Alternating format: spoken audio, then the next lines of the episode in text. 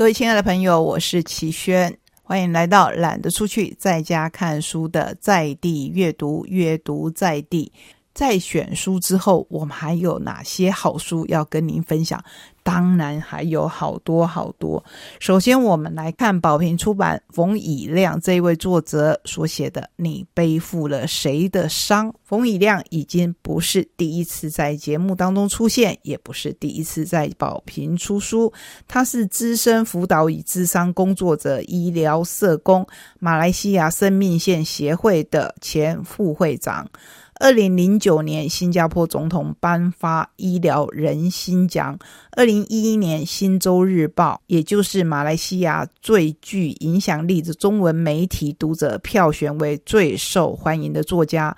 二零一一年，入围马来西亚十大杰出青年。他是澳洲南澳大学社会科学辅导硕士，二十多年辅导领域与安宁疗护实务经验。辅导超过千对夫妻及青少年，陪伴超过千位临终病人及丧亲者，开设两百余场有关家庭关怀及临终关怀深度学习工作坊，并且进行过八百余场的演讲，观众总计超过四十万名。他有很多很多辅导的经历。我们就不再往下讲了，毕竟我们是在介绍他的书，所以要跟您介绍他。另外还有《允许悲伤，最好的告别》，《以亮的天空，寻找光和爱，陪你到最后》。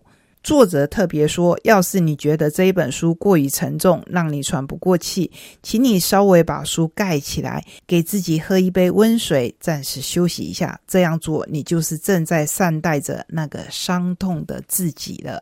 你背负了谁的伤？从家庭的原生三角关系疗愈代际伤害。从事心理辅导多年来，冯以亮每每陪伴着承担了家庭失落的倾诉者，就像陪伴儿时遭父亲遗弃、少年时母亲病逝而曾痛苦到想了结一切的那个自己。这是冯以亮他的背景，也因为有这样的背景，所以更能同理受伤的人。接受辅导的大男孩劈头就问：“你会放弃我吗？”父母离婚都不要他，而他相依为命的外婆过世了。年轻挨默的病人呐喊：“我很想死啊！”爸妈关系冰冻，妹妹置身事外，是他多年来努力撑着整个家。他说：“我要长大。”从小受父亲家暴，多年后才知道父亲是因为患了失觉失调，家人松一口气。但是他心里那一个哭泣的小女孩，谁来解救？小小的我们不自觉地吸收了爸妈的情绪，背负着爸妈的生命而活，不分好坏，即使远超过负荷。而随着成长，他们非但未曾消失，更变形为被遗弃的焦虑，我不够好的质疑。无限的自我苛责，我们不由自主的如此对待自己，甚至不知不觉重复在对待我们的孩子。探索过去不是揭疮疤，而是放下背负，尊重并且信任家人对他们生命的作为，同时由此再出发，重新牵回属于自己的家庭关系线，也能让下一代不再受苦。冯以亮说：“这一本书不是企图要改变父母，也不是要重塑我们的原生家庭。最重要的是，我们能够如何从代际伤害里再一次看见自己，疗愈自己，重塑自己。你是不是也曾经听过，甚至自己也讲过？以后我一定不要像爸爸或者像妈妈那样。小时候我们如此立誓，长大后却惊觉。”自己为何也在这么做？如果你有这个疑问的话，那么真的很推荐你来看这一本书。你背负了谁的伤？说到教育的书，让我们来看看天下文化教育教养系列的《成为温美玉》，这是温美玉老师所写的书。从偏乡女孩到资深良师，三十年教学心法与人生智慧。偏乡女孩温美玉如何一路奋进蜕变，成为资深良师温美玉呢？三十年来，我总是写学生、写家长、写教学。这一次，我终于要写我自己。这一条漫长的道路，我想成为什么样的老师？我想把学生带往何处？你不会是温老师的错，因为我还没有把你教会。做了一辈子，我的工作是老师。教学生涯所追求的成功，不只局限于虚幻的个人优越感，而是真正的人生意义。教师生涯也可以是活出真实自我的地方。温美玉并不以小学老师自我设限，他在体制内勇于发挥创意，让教学翻转成真。他谨记恩师吴英长的奇勉。国小老师这个平凡的工作，能够把学生的未来放大。他以教师 CEO 的宏观视野和破框的勇气，为班级创造愿景，以实践的意志与智慧，带领师生一同从优秀迈向卓越。二零一三年成立脸书社团“温老师备课 Party”，凝聚教师。自主学习资源与能量，感动与带动无数的老师成为全台老师的重要学习共同体。二零一八年，温美玉成为全媒中文大会第一个上台发表的台湾人，大声宣告台湾教育的丰硕成果。温美玉带着积极正向的能量，以行动定义教育教师的恒久价值，以一己的故事实践了一段自我与人生价值的思辨之旅。这本书真的不只是一本分享教学心法的书，更是一本心理励志好书。所有职场工作者都能在本书得到珍贵的人生智慧和不断超越自我的力量。里面我印象很深刻的就是在他即将退休之前，有三个小男孩不小心的打破了班上女同学的保温瓶。这个保温瓶并不便宜。我们第一个想到的当然是这三个男同学有有道歉的义务和赔偿的责任。那温美玉也是选择这样子的做法吗？结果并不是，他是自己赔了一千一百五十元给你同学。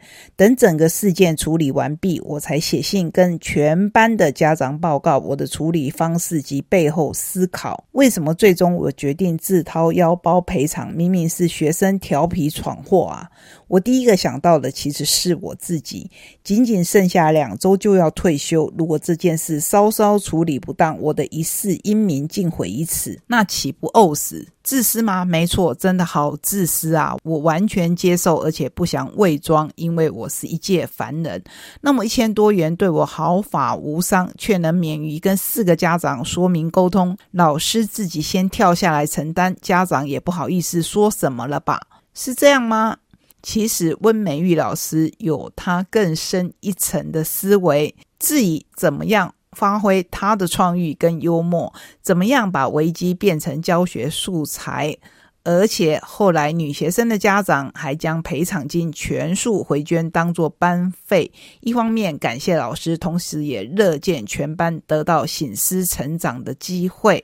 当然，那几个小男生除了跟受害者道歉，也跟自己的家长承认错误。他们的家长也写信感谢老师，以及对女学生家长致歉。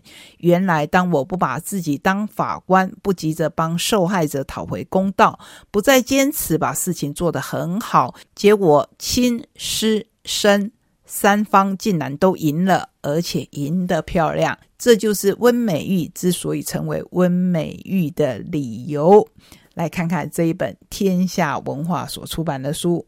时间宝贵，我们中间就不休息了。接下来我们来看电影《光源下放电影：南方影展二十年》。你有没有听过这个影展呢？如果你摇头，那也没有什么关系，因为在这之前我也没有听过。蔚蓝文化所出版的这本非常特殊的书，介绍的是。创立于台南艺术大学的南方影展，旨在平衡影视资源重北轻南的现象。当中的南方是作为地理区位与影视资源中心相对的紫色。近年来，南方影展借由影展增建、竞赛、观摩放映与推广活动等机制，定调出华人独立两大品牌特色，并且透过不同形式的国际交流，持续与东亚。亚多个独立影展进行互动。当中的南方标志着全球电影流通中作为华人独立影像之平台所进行抵抗、串联与共享的精神意涵。我对这一本书。特别有兴趣的地方，是因为我自己大学是在台南读的，所以它里面举办影展的地点，曾经是我可以消磨一整个下午或一整个晚上的二轮电影院。你用一片的价钱可以看两部电影。是当时学生很喜欢去的电影院之一。这本书里面有好多珍贵的照片，包括南方奖颁奖典礼现场邀请歌手巴奈献唱，以及邀请歌手苏米恩担任一日店长亲授套票。说到他们两位，这个影展就跟台东也连接上了关系。还要特别介绍的是这一本书的书衣。有时我们觉得书衣会造成我们阅读上的小小困扰，至少我在读书的时候会把书衣先拿下来。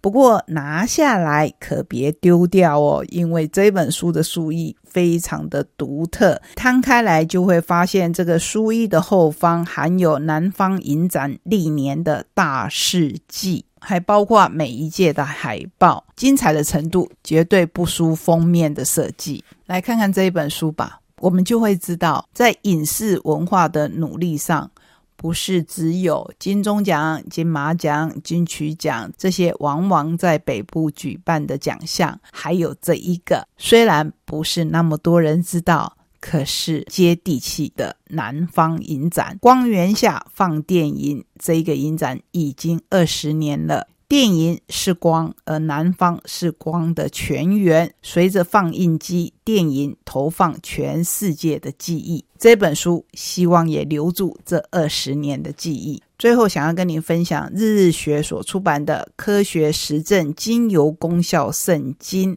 林彩荣所著一本经由初学者、专业芳疗师或相关人士都适合的书。全书整理国内外论文资讯，同时针对专题做详细的介绍，并且将复杂的学术名词转换为最浅显易懂的使用方式给各位读者。即使你第一次学习芳疗，也能以真凭实据的角度正确的使用精油。